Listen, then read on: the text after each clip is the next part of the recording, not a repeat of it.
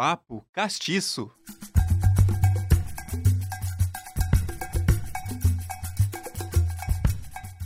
O Brasil tem a terceira maior população carcerária do mundo, ficando atrás somente dos Estados Unidos e da China. De acordo com uma pesquisa realizada pelo Anuário Brasileiro de Segurança Pública, divulgado em junho de 2022, das 820.689 pessoas inseridas no sistema carcerário brasileiro, 67,4% eram negras. Em tese, o sistema prisional brasileiro tem o objetivo da ressocialização e a punição da criminalidade. Mas a realidade que se apresenta no dia a dia de um detento muitas vezes não chega aos ouvidos e aos olhos da nossa sociedade. Hoje nós temos um convidado que já vivenciou todas as provações da privação da liberdade. Um artista que foi preso injustamente em 2011, ficando detido cerca de 18 meses por um crime que não cometeu. E essa vivência nasce o impulso para utilizar a arte como uma forma de denúncia e como uma forma de cura.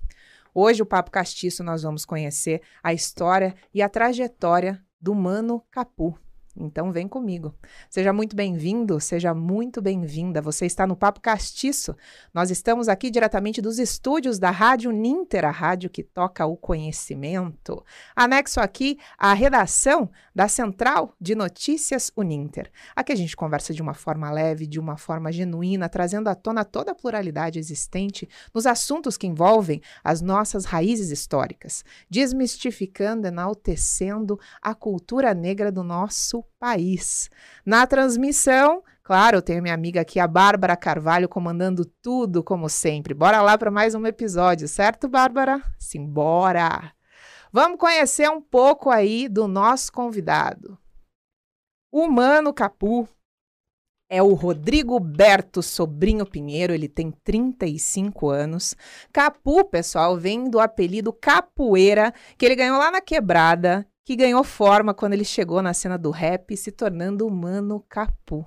A quebrada que eu falo é do SIC da cidade industrial de Curitiba, uma das maiores periferias da capital paranaense. O Capu ele fica ali no Diadema 2, então se você quiser colar lá, trocar uma ideia, já te dei a dica. Quando a gente fala do rap na vida do Mano Capu, é uma estrada muito longa, gente. Já se vão cerca de 20 anos dentro da cultura hip hop.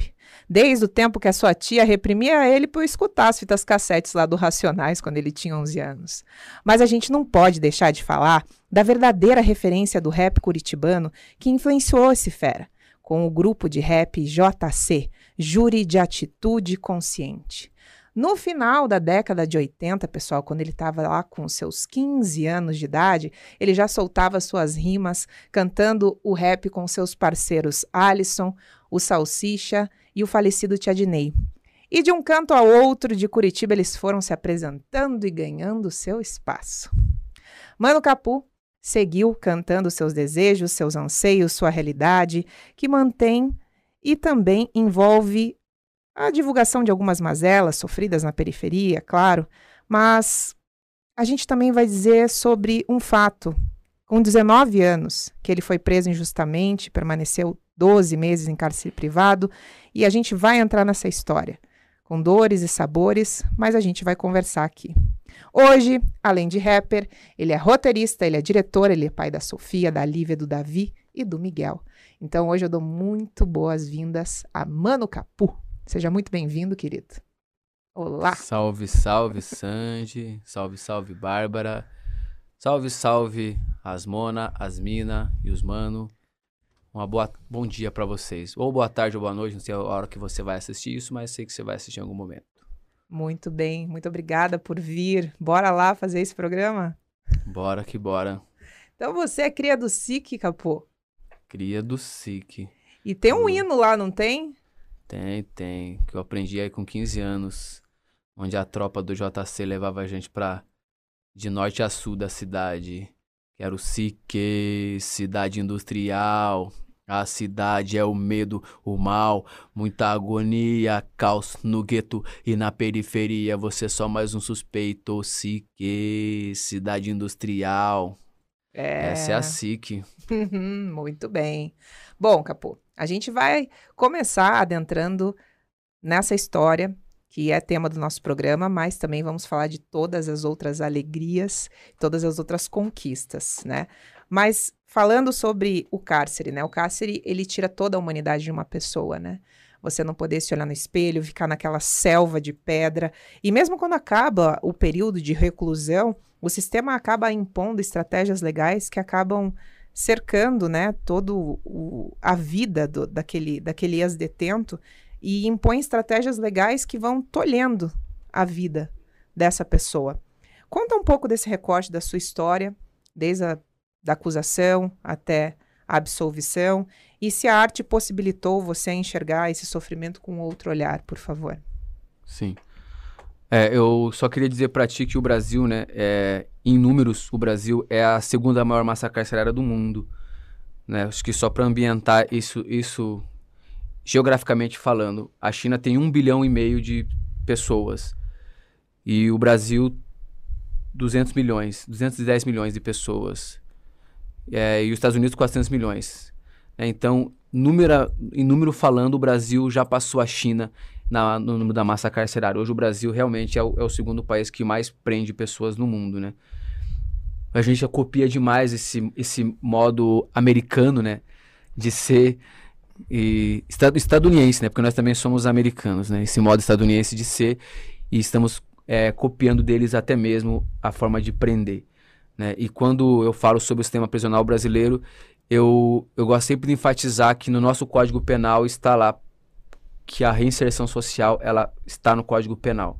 Porém, isso na prática não acontece. Né? Isso na prática é, é uma ilusão é para para grego ver, assim, saca? Tipo, olha só, tá aqui na Constituição. Porém, é, eu, eu sempre gosto de pontuar cinco passos que a justiça deveria cumprir, né? A pessoa tá lá metendo louco, tal. Polícia pegou, foi preso. Beleza, se ferrou. A, a justiça começou a ser feita. Mas a justiça, ela passa do momento que ela precisa cuidar dessa pessoa lá dentro. E independente é, eu, eu falo sobre reinserir, né? Reinserção. Da estudo, da educação, trabalho, saúde, é, no caso, para algumas pessoas, até, até terapia, para colocar novamente na sociedade. Essa pessoa, né? Eu, quando eu estava privado da minha liberdade, eu não, eu não recebi nada disso. Né? Nada, nada. E isso, esses direitos estão no Código Penal. A saúde, a educação, o trabalho, né? E, e, eu, quando eu fui. Como eu, eu, eu sou. Eu, eu, sou. Quando eu estava detido, eu fazia parte de 10% da massa carcerária que tem o ensino médio concluído. Hoje, 80% da massa carcerária não tem o ensino fundamental concluído. Aí, como que você vai concorrer a uma vaga de trabalho sendo que você não tem o, fundamental concluído? Né? Como que vai, você vai concorrer? As pessoas falam, ah, vai carpir um lote. Cara, mas a branquitude já carpiu todos os lotes. Mataram todos os povos que, tem, que tinham aqui. Né? A branquitude já fez todo esse trabalho sujo, né? De, de vamos carpir um lote, né? Então é tem que ter trabalho para as pessoas, né? Então é uma coisa meio que ilusória e você não dá trabalho. Aí quando eu fui lá e pedi educação, eu falei, assim, ah, eu já tenho eu tenho que sair daqui com uma faculdade, eu não sei quanto tempo que eu vou ficar preso, eu vou pedir uma faculdade. Eu cheguei no agente penitenciário e falei, cara, como que eu faço para me inscrever, para me fazer faculdade e tal, já que eu tô aqui preso? Ele falou para mim, monstro não faz faculdade. Né? Tipo, essa foi a, a, a, a, resposta que o Estado me deu. Aí, ah, mas foi um agente. Mas o agente responde pelo Estado. A gente tem que parar de culpar o indivíduo e colocar a mão, colocar o olho em sobre quem ele responde. Ele está ali para responder a voz de alguém. Né? E, e, e sim, é, é, é, o, é o direito, é o, é o querer do Estado, que ele está ali para cumprir o querer do Estado. Não, vocês não podem estudar. Hoje tem algum, alguns detentos que estão privados de sua liberdade que fazem faculdade, né? Que, que trabalham, que se encaixa de 30% da massa carcerária. Só que a gente está falando de 70% que reincide. Né? E 70% é um número muito alto.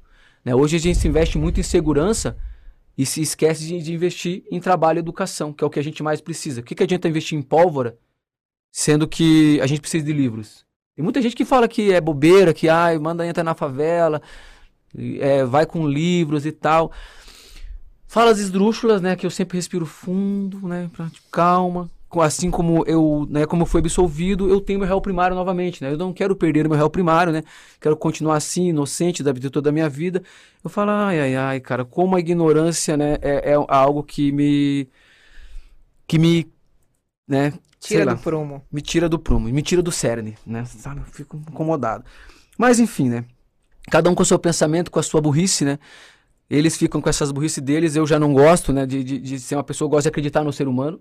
Eu sou uma pessoa que acredita no ser humano porque, independente do que a pessoa fez, eu sei que existem crimes muito hediondos, que algumas pessoas não podem mais voltar a, a conviver a sociedade, mas eu não estou falando sobre essas pessoas, eu estou falando sobre é, 80% da massa carcerária está ali porque é por causa do tráfico de droga. E tem essa massa carcerária tem menos de 25 anos de idade. Eu, quando eu saí do, no pátio, né, saí, a primeira vez que eu saí pro pátio para ir para um, um solar, eu vi um monte de gente, uns magrelos igual eu, tal. Tipo, fiquei, carai, mané. A cadeia tá cheia de jovens. Cheia de jovens. E nesse momento, é, eu sou uma pessoa muito emotiva. Eu tenho esse ar de ser um cara, pá, né? Porque eu sou do rap, o rap é isso, né? Nós não podemos também baixar a guarda. Mas eu choro, né? Eu choro bastante. E isso me comoveu demais. Em saber que, que o, o que essas coisas acontecem. Que a gente não está, porque me prometeram me prometeram, os políticos me prometeram que eu sou o futuro da nação. Só que muitos dos meus são o futuro da biqueira. Muitos dos meus são o futuro é, de, de, abrir uma, de abrir uma agência bancária com uma granada. Saca? E cadê esse Brasil? Cadê esse Brasil que nos prometeram? Por que, que, não é, por que, que a gente não é acessível? Por que, que toda vez quando a gente chega no lugar, a nossa linha de chegada ela muda? Eu cheguei agora aqui, pô, então agora a linha de chegada está a mais 10, daqui 10 km, né? Aí quando o Mano Brown fala que a nossa mãe fala, você tem que ser duas vezes melhor. Ser duas vezes melhor como, meu? Se a gente está 100 anos atrasado. Sendo que a gente tem uma igreja no Brasil que prefere falar da, de 400 anos da escravização, da escravização do povo hebreu, de 400 de, que isso passou 400 escravizados há 4 mil anos atrás e não fala de uma escravização que a gente sofreu há menos de 100 anos, há 130 anos, saca? Tipo, que promessa é essa? Que Brasil é esse que, tão, que, que estão nos dando, que estão nos oferecendo todos os dias, né? E aí quando eu caio nesse lugar, né? na prisão e fico olhando todo esse ambiente, né? Porque eu sou artista. Eu, eu já, eu já percebi isso, tipo, é, cara, eu sou artista. Aonde eu chego, eu, eu, eu, eu quero é, que a minha arte ela contamine essas pessoas. Né? Eu quero que essa minha arte ela, ela toque pessoas. Vim para fazer isso na Terra. Não vim para para ser pastor, para ser político, nada contra quem é, sabe? até, né, até tem uns amigos que são, mas eu não vim para fazer isso, eu vim para fazer arte, né, na sua plenitude, saca? E quando eu entro lá dentro, eu começo a perceber como essa galera é abandonada pelo Estado, né? Como ela é abandonada. E, e isso me tocou demais, assim, sabe? Esses 18 meses que passei encarcerado, que acredito que mudou para sempre minha vida, sabe? Né? É, e, parafraseando novamente Mano Brown, me chamarão para sempre de ex-presidiário, por mais que a minha inocência esteja aprovada. Né? Só eu sei é, de sair de trabalho porque eu já, já tinha passagem. E mesmo sendo inocente. Aí a pessoa pode alegar mil coisas. Não, mas veja bem aqui o quadro de funcionários e pá, pá, pá. Né? Então a gente passa por várias questões. E a arte ela chega para mim como um, um alívio para minha alma. Tipo, eu sei fazer isso. Tem muita gente que fala, ah, tem que procurar um trabalho. Meu trabalho é arte, mano. Eu, quando escrevi Chorona, eu, quando escrevi Na Boa, quando escrevi Maloqueiro, quando escrevi Ufa, é, quando escrevi os meus filmes, eu tô tirando pessoas da, da linha da criminalidade. Tem, eu só eu sei quantos manos já chegaram para mim e falaram, cara, eu pedi perdão pro meu pai depois que eu vi a sua Chorona. Eu era tratado com meu pai, assim como você era. Eu, eu não entendia muito isso. E hoje eu, hoje eu entendo. Obrigado, cara. Só eu sei. Então, muitas vezes a pessoa que fala que a gente da arte é vagabundo, que a gente não tem um trabalho legal, você está totalmente errado, porque às vezes você foi livrado por um moleque que poderia ir pro crime e ele está aí, né? Tá, tá, na, tá na, vida, na vida da arte. Não teve faculdade, mas, mas teve quatro músicas nesse período, certo? Então ali começou a germinar todo um florescer que a gente vai adentrar daqui a pouco, certo? Sim, sim. Fiz mais que a igreja e que, a, que o Estado junto. Muito bem, muito bem. Capu, na adolescência você se converteu, né, para o cristianismo, permanecendo aí cerca de uns 10, 15 anos no, no movimento evangélico. E teve até, um, como você citou, até um convite, né, para ser um sacerdote, para ser um pastor. É, mas a questão que você se afastou dessa doutrina é pela forma também que é tratada ou não tratada a questão do racismo? Conta um pouco para nós. Tem música envolvendo isso, né? Sim, sim.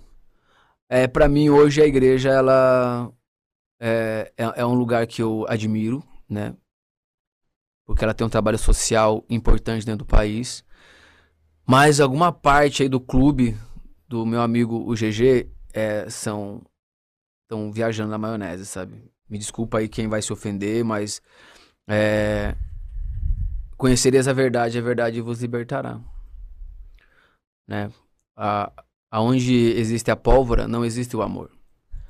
Né? Aonde há discurso de ódio, não existe o amor.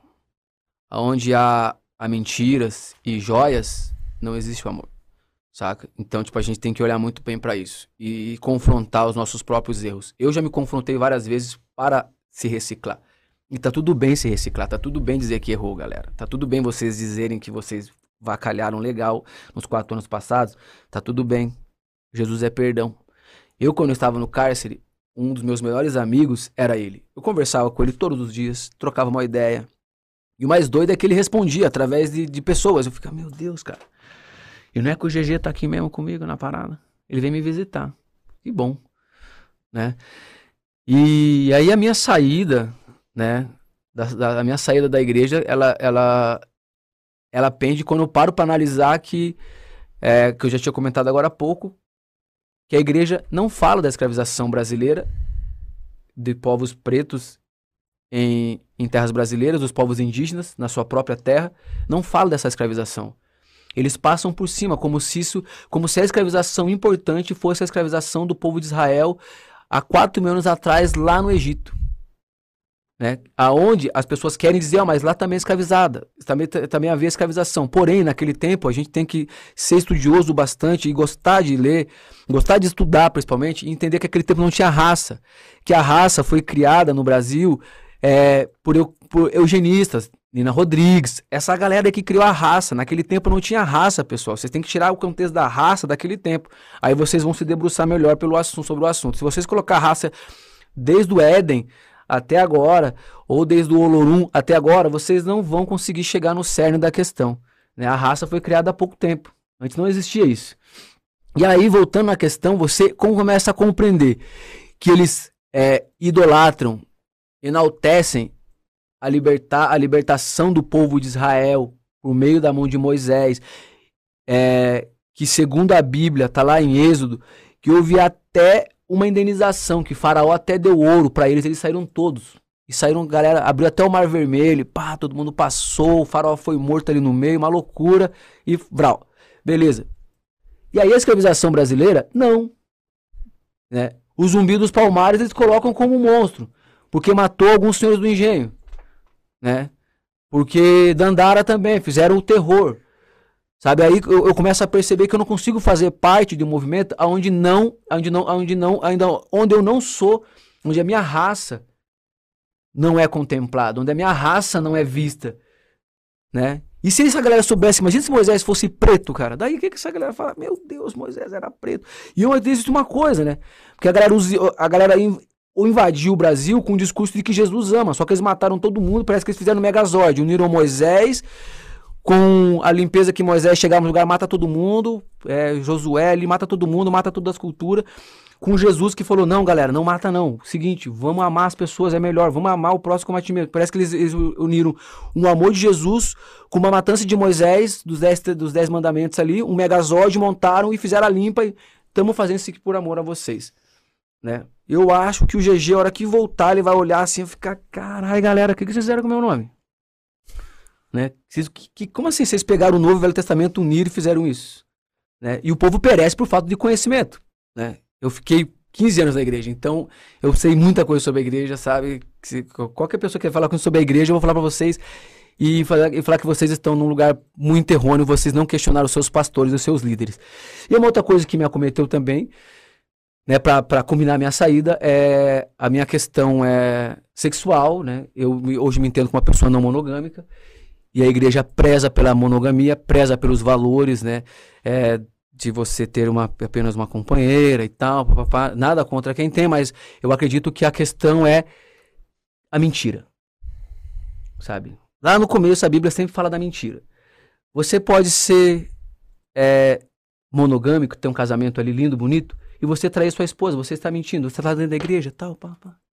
É. Ou você pode ter um relacionamento aberto e você falar, conversar com ela, e você mesmo assim ser uma pessoa ruim. Então o problema de tudo não é a mono e não é a não mono. O problema de tudo é a mentira. É a gente saber se relacionar, saber se comunicar, saber conversar e saber trazer tudo para o âmbito do diálogo. Comunicação. Exu é comunicação, né? Então vamos lá pensar nessas questões. Aí quando você começa a perceber essas coisas, saca, Sandy? Aí você tipo fica no lugar meio como fazer parte disso? Com licença, obrigada. Né? é isso que você fez. né? Não posso ficar mais, desculpa. E Jesus, ele é muito meu amigo. Eu converso com ele, ele tipo, eu falo, eu não sei, sabe, se eu vou conseguir entrar nesse céu cristão, Deus do céu, porque a igreja hoje em dia eles estão viraram um lugar para buscar somente riquezas. Né? Você vai falar que Jesus ele, é, ele foi lá e dividiu cinco pães e dois peixes em partes iguais, em partes iguais, sabe? Você já entra na cabeça de uma pessoa que quer ter uma Ferrari, ter, ter uma limousine, ter uma BMW e ter o, irmãozinho ali ter um close no vestido da bispa da igreja, por exemplo, que ela tinha 40 vestidos, a irmãzinha da igreja vestindo um vestido ruim, né? Esse, esse capitalismo não faz parte da igreja, né? Então, não faz, não faz sentido fazer parte de algo onde as pessoas visam o dinheiro. Sendo que o próprio Jesus lá em Apocalipse, ele falou assim que as ruas, as ruas do céu, do céu cristão, vão ser de ouro. Ou seja, o dinheiro vai estar embaixo dos nossos pés. E por que, que eles querem tanto dinheiro? Por, por que o dinheiro? Né? Por que tanta sina? Eu não digo, eu não dizendo que a gente não pode ter dinheiro. Eu digo mais, tipo, o porquê pessoas ter é, 10 milhões numa conta. Pra quê? Pra quê? Hoje eu prefiro, hoje o meu, meu discurso sobre o dinheiro é que a gente precisa de dinheiro, porque é melhor o dinheiro, um milhão na mão de pessoas pobres, é, do que de um rico que vai comprar mais uma Ferrari para ele. Porque a gente sabe o que fazer com um milhão, a gente sabe quem ajudar. Então, é uma disputa também financeira da gente saber. Só que é um lugar de, também de chegar com competência sem inocência.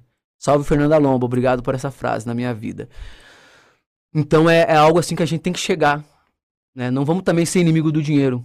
Preto e dinheiro são palavras rivais? Não, não, não, não, não, não, não. Então mostra pra esses cu como é que faz. A gente tem que saber o porquê ganhar, como ganhar e aonde investir. Né? Então são, são lugares, é uma linha tênue que a gente tem que saber caminhar. E não ter milhões na conta sem ajudar ninguém. Esse ciclo foi fechado com uma canção? Igreja Branca, que está no YouTube. Vai lá, mano, Capu TV, procura aí Igreja Branca. Você vai ver que eu deixei uma mensagem bem interessante para a igreja. Espero que vocês gostem, compartilhem. Beijo no coração de vocês. Jesus ama vocês. Perfeito. Vamos para a parte do audiovisual? Vamos. Lá por 2019, que você começou um rolê no cinema aí, até incentivado por algumas pessoas que questionavam você por que, que você não colocava toda essa história da tua vida num roteiro, certo? Então veio a possibilidade de fazer a curta-metragem Bença. E também tem toda uma trilogia aí já engatilhada. Você também já participa de, de séries, está pensando num longa-metragem. Eu gostaria que você desse um pouco mais de informação do Capu roteirista, do Capu diretor, do Capu no cinema. Vamos lá. Sim. É, me chamam de multiartista. Faço bastante coisa por aí. E aí eu fico perguntando o que, que é coisa. Eu vou explicar o que é coisa agora. é, é, quem me impulsionou, quem me provocou, né, a, a fazer cinema foi a, a Isabela Lanave e o Betinho Celanex. Né? O Betinho ele tinha ido para um festival em Pernambuco e nesse meio tempo a, a, a Isabela falando para mim, meu, essa música só dá um filme. Aí eu fiquei, será? Aí quando o Betinho voltou de Pernambuco, a... ele falou, cara, acho que a gente tem que fazer nossas paradas, porque o que tá chegando do cinema curitibano no restante do Brasil é sempre das mesmas pessoas. Pessoas brancas, pessoas que já vêm de um poder aquisitivo legal, pessoas que só vêm na periferia para coletar as nossas histórias e, e sentar em festival aí de todo mundo, sentar lá e, e se pagar de, de quebrada. E não é quebrada porra nenhuma, sabe? Aí a gente ficou pensando, pô, isso aí dá um filme, cara, vamos fazer. Né? E aí, como é, na, na Chorona música já tá é bem explícito ali, né, que quando eu estava privado da minha liberdade, eu reencontrei meu pai, né? A gente se, se reencontrou lá dentro e tal. E foi um tempo de perdão, é um tempo de compreensão e aí o tempo de cura. Né? Então aí desse, desse, desse meio, dessa história, né, tão visceral e tão única, né, pai e filho está preso na mesma cela, nasce esse projeto, né, é, que se chama Sobrevivente do Cárcere, que vem com o Bença, que é o meu primeiro curta-metragem, que breve, brevemente vocês aí vão saber mais notícias deles. A gente terminou de rodar ele com uma equipe maravilhosa, com um elenco maravilhoso. Inclusive o Massai, que estava aqui esses dias aqui, né, está lá sendo Castro no filme. Salve Massai.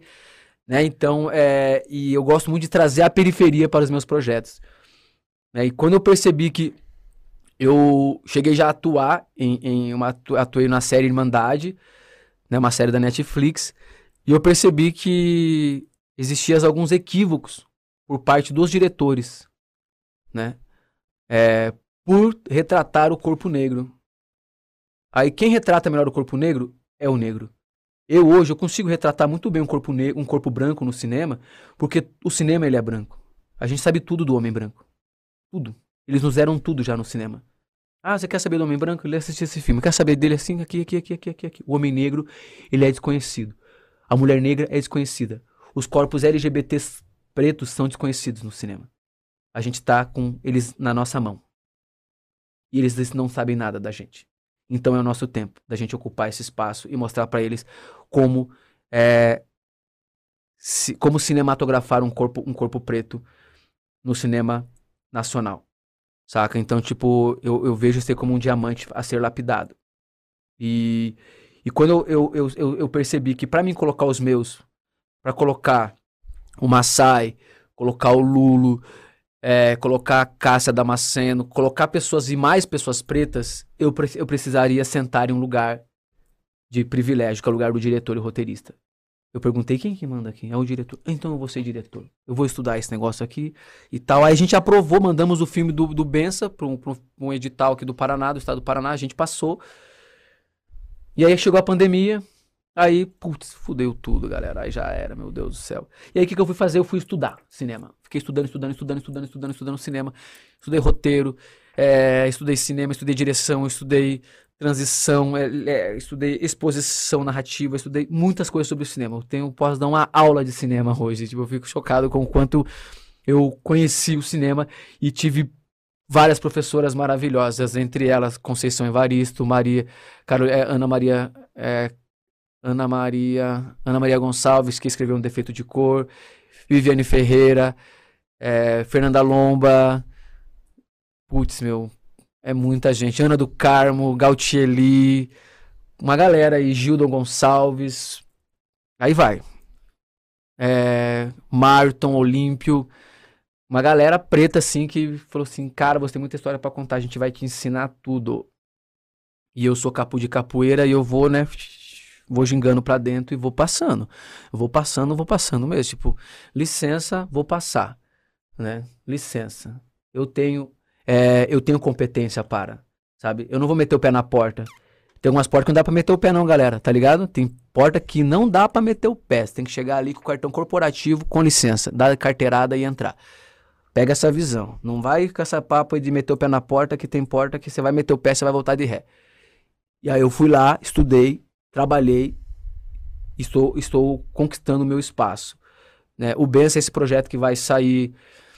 Estão procurando aí um, um festival internacional para ter um lançamento. Mas agora, já em agosto, eu já rodo o meu segundo filme, que é o Condor For Grande, que faz parte dessa trilogia. E aí termino com o longa-metragem O X-23, né? que é uma trilogia sobre sobrevivente do cárcere, onde é, eu decidi eu mesmo contar minha história. Eu não vou atuar em nenhum desses filmes porque eu prefiro colocar os meus para atuar. Hoje eu não trabalho mais como ator. Sabe? Eu gosto mais de sentar na cadeirinha e ficar vendo a galera fazer, né? E também sou criador da série Labirinto, que é uma série que vai se passar aqui em Curitiba, né? Que vai trazer outras narrativas sobre o cárcere, né? Porque hoje o sistema prisional brasileiro e o cinema brasileiro, quando vai falar do cárcere, eles focam somente na prisão. Eu não sei o que essa galera tem de tão desejoso em olhar a prisão, sabe? É, sendo que a gente tem uma, uma, uma não inserção de 70% da, das pessoas, né? E eu, eu, eu uso o cinema como uma ferramenta de como não uma, ferramenta apenas pa, para me mostrar o que o meu olhar, mas também uma ferramenta de mostrar para o país. Né? O cinema hoje está tudo num celular. Tem pessoa que eu vejo, você está no ônibus ali, a pessoa está assistindo uma série, está com o fone aqui e tal, no caminho para casa, sabe? Tudo as pessoas estão vendo pelo celular. Então eu quero transformar isso em audiovisual. Né? E, e a história que eu conto no, no, no na, na série Labirinto é de um homem que sai da prisão com uma tornozeleira ele vai procurar trabalho. E como a tornozeleira, ela é, ela é um, é um marcador, né? Assim como nas pessoas pretas, né? Que carregavam aquelas bolas, né? Com os, os, os presidiários, né? E co como isso é, é, é, uma, é um resquício da, escraviza da, da colonização, da escravização, né? Então, isso só vem pra, pra colocar a pessoa cada vez mais para baixo.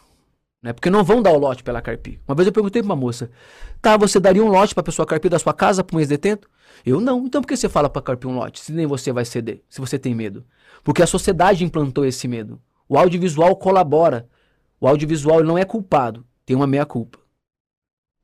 De colocar na cabeça das pessoas, por exemplo, Cidade de Deus. Em colocar o dadinho, que se torna o Zé Pequeno, e ele mata, rouba e destrói toda uma, uma quebrada e, e coloca na cabeça de um jovem preto que ele ele não é mais o Dadinho, agora é o Zé Pequeno, porra. Saca? Tipo, o, o, jovem. Eu, com meus 15 anos de idade, acho que eu fui mais em velórios que aniversários, porque vários manos incorporaram esse personagem sem nunca ter pegado uma arma. Sem nem saber para que lado o tambor do oitão gira. Sabe? Pegar uma arma e, tipo, eu não sou mais o Dadinho, agora meu nome é Pequeno. Sabe? Incorporar esse personagem, que é um personagem sem alma, um personagem sem amor, um personagem que é, nem deveria existir. Se ele não for retratar o homem negro, por isso que o homem negro tem que retratar o homem negro no cinema. Porque nós sabemos que existe uma mãe preta que vai chegar no cara e vai desarmar ele de toda a maldade que ele tem. Por mais que ele seja, a sociedade transformou ele, mas ele, alguém vai chegar nele e vai falar: Oi, filho, tudo bem? Ai, me desculpa, mãe, meu Deus, eu não queria, né? Sabe? E, e essas coisas não existem no nosso cinema. Né? Aí um outro filme que colabora para essa estigmatização do corpo preto, vemos aí com o Tropa de Elite, onde a, a polícia é enaltecida, onde é, mais um homem preto é caçado e morto no final, né? E, e, e, e a, o enaltecer da PM, sabe? Enaltecendo a PM, então é um problema muito sério. A gente ter, ter essa responsabilidade social quando você faz luz, câmera, ação, você tem que saber que você vai ligar a, a, esse filme com várias mentes e corações de jovens brasileiros. Né? Eu queria um dia falar pro Fernando Meirelles que ele ele tinha que melhorar muito como diretor desse projeto, é, os roteiristas desse projeto Cidade de Deus e também os diretores e roteiristas do Tropa de Elite, eles deviam se porque eu sei, eu sou da quebrada, eu sei quando se me tocar na quebrada. Para quem mora lá no, no Leblon, mora no Batel, mora no Alphaville e mora na Vila Madalena, nem tá ligado no que eles causaram. A gente que é preto, que é de quebrada, a gente tá ligado o que, que esses filmes causaram dentro, dentro da nossa mente, dentro do nosso coração. Né? Então. Fica como um estereótipo muito fixo, negativo, alimentando um subconsciente que é muito perigoso. É, e eu sou um preto de pele clara, imagina um preto de pele retinta. Que tem o mesmo, a mesma feição do personagem, do ator, que eu esqueci o nome dele agora, do ator que fez o Dadinho. O Zé Pequeno ali, sabe? O próprio Douglas. Né? O Douglas, que fez o, o, o Dadinho quando era pequeno, ele foi muito estigmatizado, né? Eu troquei uma ideia com ele esse tempo atrás sobre isso, sobre como ele hoje procura no cinema papéis que não sejam de estigma, sabe? Se vai ter um papel que ele seja aquele personagem que ele evolui, né? Porque eu gosto de assistir projetos assim hoje. Quando eu assisto um, um, filme que o personagem ele fica na mesma, eu paro na hora, eu falo, não vou mais assistir isso, porque esse personagem não vai evoluir. É, eu entendo que hoje um personagem tem que ter um problema interno e externo e ele tem que evoluir, né? Então, para mim, esse é meu papel hoje no cinema também como diretor e como criar essas narrativas que vão trazer é, esses corpos num lugar é, de vulnerabilidade, um lugar de amor, um lugar de afeto também. Né? Não que eu, eu não quero romantizar esses corpos e que a violência não existe. Não é sobre isso. É, é humanizar esses corpos.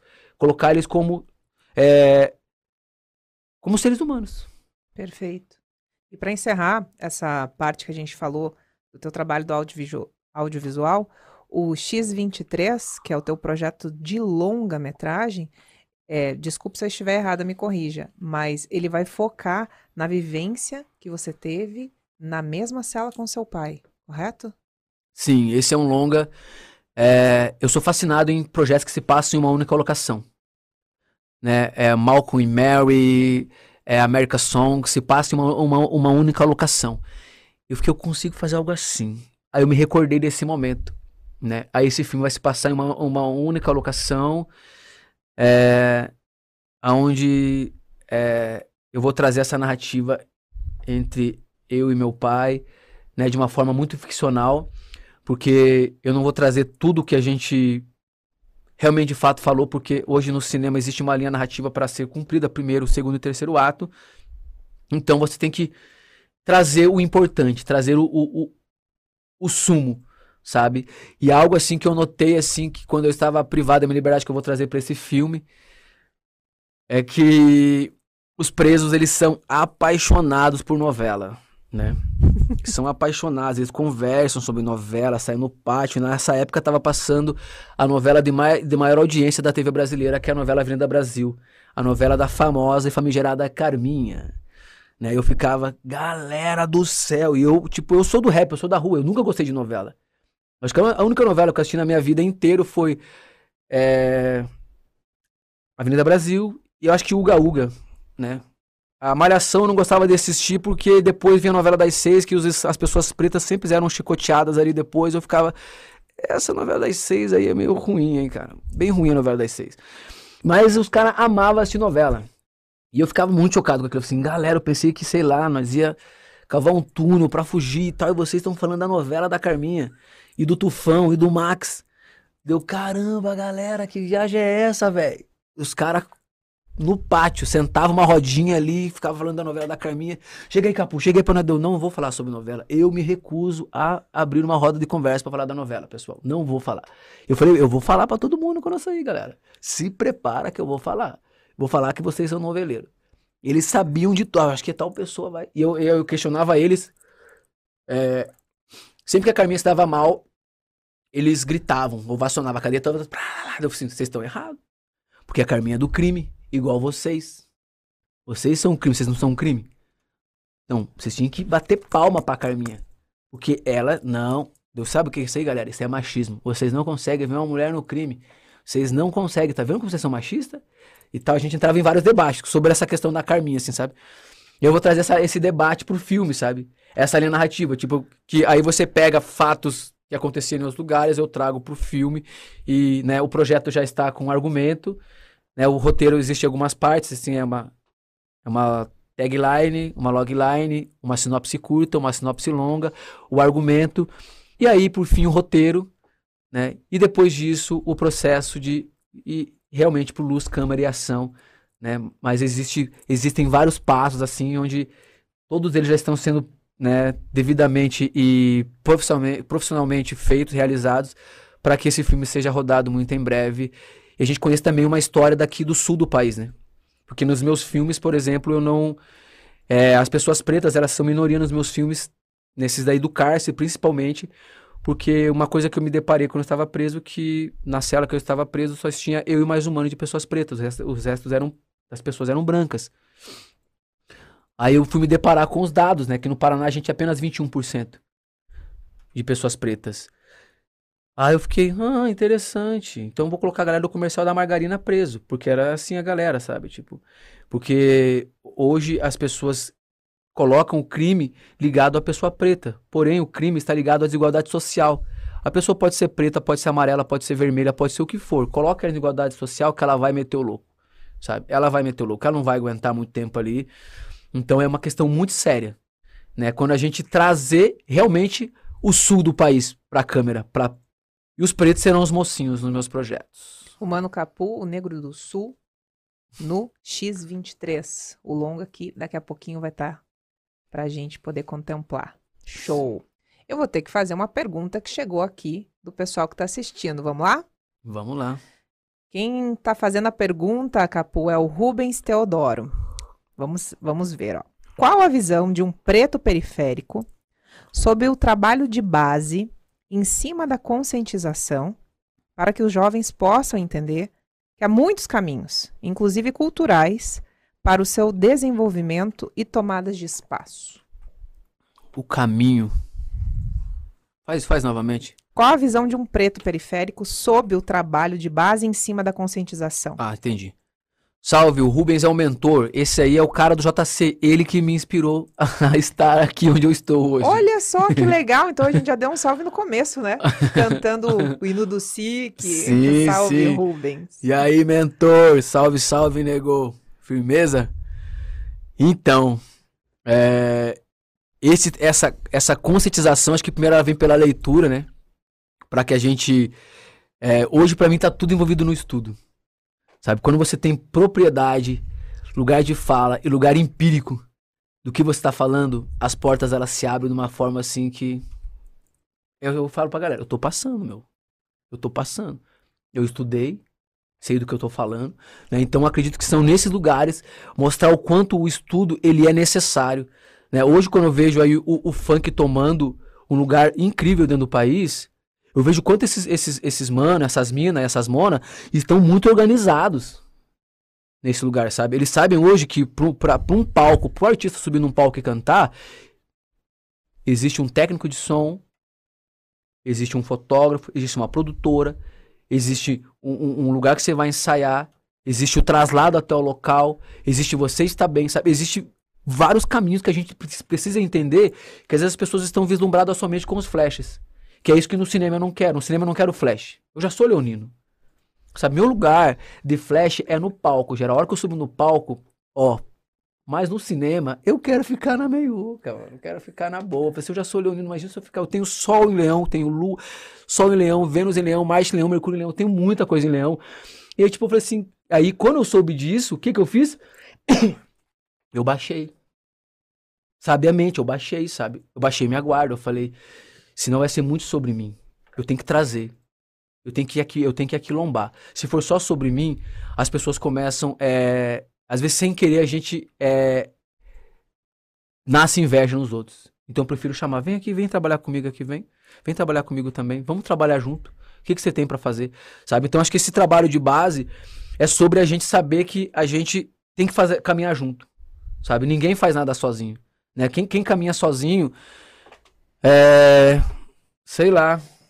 Nem sei quem caminha sozinho. Acho que, né? Tem umas pessoas aí que tem um alter ego muito inflamado que eles acham que caminha sozinho, né? Mas até pra ele estar tá lá no, no, no terraço do, do, apartamento dele, ele tem que saber que tem um técnico de elevador que tem que cuidar ali pra ele, né? Senão ele vai ter que descer as 20 escadas, os 20 lances de escada descendo, né? Sem se ele achar que ele se mantém sozinho, né? Porque Quantas almas existem na blusa que a gente veste, né, mano? É. Como que é essa história de ficar sozinho e tocar é. as coisas sozinho? Mas então, salve pro Rubens, né? Salve, salve, nego! Vamos se encaminhando aqui pro final. Eu gostaria de perguntar para você uma questão sobre o rap curitibano, né? A gente também tem no Papo Castiço um episódio que fala só sobre a associação dos rimadores aí do nosso amigo Samuca. E parece que há pouco tempo, há poucos dias atrás, teve uma questão na Câmara dos Vereadores que vocês foram fomentar, foram se aquilombar. Fala um pouquinho para nós sobre o que aconteceu, como é que está se desenrolando, por favor. É, então, né, esse episódio que aconteceu na Câmara de Vereadores é um, é um episódio lamentável, né? Eu não vou dizer o nome do indivíduo, porque a gente, como fazedores de cultura, a gente falou assim, não vamos dar espaço de tela para essa pessoa, porque é isso que essa pessoa quer, sabe? Hoje essas pessoas querem isso, querem espaço de tela para chegar no nosso meio, nas nossas militâncias e querer espaço ali para falar. Me marcaram nos posts tudo e tal, eu não não respondi, não fui a, sabe? Não dei palco. sim, as minhas redes sociais não vão dar palco para esse cara. A gente vai responder pela justiça. Fomos lá, conversamos com o presidente da Câmara de Vereadores. Falei o seguinte. E ele fala algo muito sério ainda. Ele fala que, ah, rap pra detento. Qual o problema? Sabe? Qual, qual, qual, qual é essa dessa galera injetar tanto ódio? Né? Qual, qual, qual o problema? O detento também é brasileiro. Só que ele também quer voltar. Às vezes as pessoas não estão sabendo do que você está dizendo. Você pode chegar e explanar por cima qual foi o problema? É, porque o que, né, o que aconteceu, ele, ele disse que o hip hop não, não tem um, né, não tem um, um certo lugar de fala, né, dentro da nossa cidade. Né? Sendo que eu sou cria do rap. Eu sou cria do JC, sou cria da SIC. É... Eu já falei alguns momentos assim, que tinha uma época que eu vendia CD na rua, eu falava, ó, oh, tô vendendo assim, cama, meu CD aqui e tal. Eu poderia estar tá roubando, poderia estar tá matando, poderia estar tá destruindo. E você sabe que eu sabia que eu podia. E eu tô aqui, ó, vendendo CD de rap. O rap me salvou. Sabe? Tipo, na prisão, o rap me salvou. A UFA que eu escrevi, escrevi na prisão. A Maloqueiro eu terminei na prisão. A prisão para mim foi um lugar também de me autoavaliar. Mesmo que estava preso, preso, inocentemente. Ah, mas você foi preso inocentemente. Mas se o COP e o BOP entrassem lá pra dentro, eles não iam, dar, eles iam olhar pra minha cara e falar, ele tem uma cara de inocente, né? Não, eles iam fazer igual o massacre do Carandiru. Iam matar um corpo preto inocente. Então são, é coisa muito séria quando uma pessoa fala algo sem saber. Quando fala que o hip hop é, é o movimento chulo, o movimento esdrúxulo, saca? Tipo, a pessoa não sabe de nada, a pessoa só quer palco, sabe? A pessoa só quer palco. Então nós, como fazedores de culturas e sábios como somos, né? É, não demos ibope. Né? Teve aí um, um, deputado aí que até fez um vídeo e tal, pra enaltecer, falando acho que mais de si mesmo do que realmente da, da, do cerne da questão, né? A gente, eu nem. Eu não, eu não quero, eu não quero dar, dar, dar bola pra pessoa, eu tô trabalhando, sabe? Eu tô pra lançar um álbum, tô fazendo um monte de coisa. Então, é, essa pessoa, ela vai responder por isso aí judicialmente. A gente vai chegar em todas as instâncias com isso. E se a gente não. Tá gravado, tá tudo ali registrado. Então a gente vai chegar em todas as instâncias para silenciar esse indivíduo que falou do hip hop como um, uma forma de, de querer nos, nos ofender. E mal ele sabe que ele colocou uma corda no próprio pescoço, né? Para falar de uma cultura tão viva que eu me coloquei para o presidente da, da, da, Câmara de Vereadores, me coloco aqui como um agente de mudança, um agente que foi transformado para essa cultura hip hop para falar com esse indivíduo que falou. Me chame na Câmara de Vereadores para falar. Eu sou um fazedor de cultura. Eu sou cria do hip hop. Eu sou. Me chame aqui para falar. Se vocês acham que nós, o, o que é relevância? Ele até falou assim que não, não existe artistas relevantes dentro da nossa cidade. O que é relevante? Relevante é o capital? Que é o que eles querem. Relevante é sempre o capital. Relevante é, é seguidores, relevante é número. A gente, não, a gente não quer pensar em relevância disso daí, a gente quer pensar em relevância de qualidade. Porque tem uma frase minha que eu falo: a parte mais rica de um prédio não é o topo, é o fundamento. Saca? É por isso que essa galera tá caindo, porque não tem fundamento. Eles só querem números. Eles compram likes, eles compram números, eles compram tudo. E a hora que cai, é aquele tombo bonito de ver, porque eles não têm fundamento. Né? E a gente sabe que no axé a gente aprende a ter fundamento. Sem fundamento você vai cair. Então, a gente tem fundamento. A gente tá, tá, tá, tá em cima de um movimento que tem 50 anos dentro do nosso estado. Que tá mudando a vida do monte de gente. Né? Tá mudando a vida da, da tiazinha que fez a blusa pra Janine. Salve Janine, beijo no seu coração. Que aqui, ó, Kemet, da Preta Almeida, saca? Então é uma galera que tá fazendo a gente tá fazendo há muito tempo. A gente não precisa de, a gente não precisa de números, a gente não precisa de número de seguidores, a gente não precisa ir lá comprar seguidor. Sabe? Eu não preciso de, de, de, de, comprar seguidor que até hoje estão respondendo no, no, no, Twitter deles. tá ligado? A gente, a gente é real, mano. A gente é real oficial, saca? A gente não precisa disso. A gente tem fundamento. A gente sabe onde pisa com os nossos pés. Então isso aí, para ter número, é só questão de tempo, fim do sofrimento, saca? A gente tá chegando a gente tá chegando e a gente vai trazer um quilombo inteiro com a gente, porque a gente anda em, a gente anda em bando, a gente não vem sozinho. Esse é um recado para eles, é pra eles ficar ligado que não vai dar, vai dar ruim para vocês, vai dar ruim para vocês legal assim, tipo de um jeito que vocês não, nem imaginam, porque a gente tá muito aquilombado. E e, e vai dar ruim nos meios jurídicos, porque a gente entrou no meio da branquitude para fazer o jogo de vocês, galera. Tá ligado? Finity. Finito. Para encerrar, Vamos sair dessa energia e vamos para uma questão que eu gostaria de saber da sua boca. É possível cantar o amor no rap? Ah, sim. É possível. É, hoje a gente. Hoje acho que os artistas que mais me contemplam assim com o amor é. É a Siamese, aqui de Curitiba. Uma artista incrível que vocês precisam conhecer. Rico Dalassan. É, Lineker. Né? Lineker ela não faz tanto um rap assim, mas. Né, o Emicida. Saca? Tipo, hoje esses artistas assim, eles me fazem querer cantar amor, né? Porque o rap, nós sabemos que o rap na década de 90 ele era muito machista, né? Sem dar espaço para as mulheres, é, somente os homens falando. E hoje essa é uma outra luta que eu quero, né? Sempre colaborar que linhas narrativas feitas por mulheres venham ganhando espaço de tela, fone de ouvido, venham ganhando esses espaços. Né? E, e, sim, é possível. Assim como é, o homem negro sabe falar do seu, do seu peito, do seu coração. Hoje a música que mais, as músicas que eu mais ouço que para falar pro meu coração é, é samba, é um pagode, sabe que é o coração do homem negro sendo rasgado. São essas músicas. E o rap ele tem esse poder de fazer isso. E tem mano que. Eu cresci numa época que era meio que proibido ouvir rap, sabe? Tinha as. Se você se lembra dessa época, né? Oh, eu só ouvi rap, você só ouve funk, você. As panelas. E aí eu tinha minhas amigas, a Ju, a Flávia e a Kelly, elas me levavam pro pagode escondido dos meus amigos. Vamos lá, preto, vem aqui, vem aqui, vem aqui, vem aqui, vem aqui. E eu amava ir no pagode, eu ficava.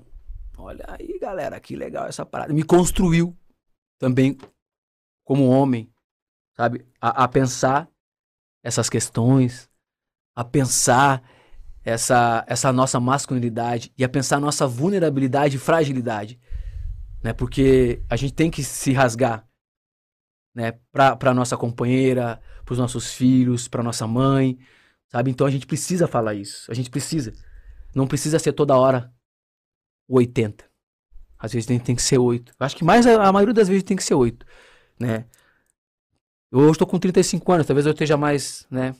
A vida já me deu uma cansada, assim. Você quer falar de outras coisas, apesar de ser importante a luta, mas o aquilombamento ele serve para isso, sabe? Eu acho que o, o, quilombo, os nossos quilombos, os nossos lugares, sejam grandes, sejam pequenos, eles nos servem para que a gente saiba aonde estamos pisando, que a gente está num lugar de, de um, um, lugar de frescor, um lugar de carinho, um lugar de afeto, para que a gente possa chorar, para que a gente possa falar dos nossos erros, das nossas falhas e também pedir ajuda. Né? Então, para mim, sim, o rap é um lugar da gente falar de amor. E vamos falar muito de amor. A gente pode falar de amor, falar de revolução, falar tudo. Eu vou lançar um álbum aí que vai chamar UFA, então ele vai trazer um pouco sobre esse trabalho todo também, né? De falar de amor, falar de revolução, e vai tá bonito.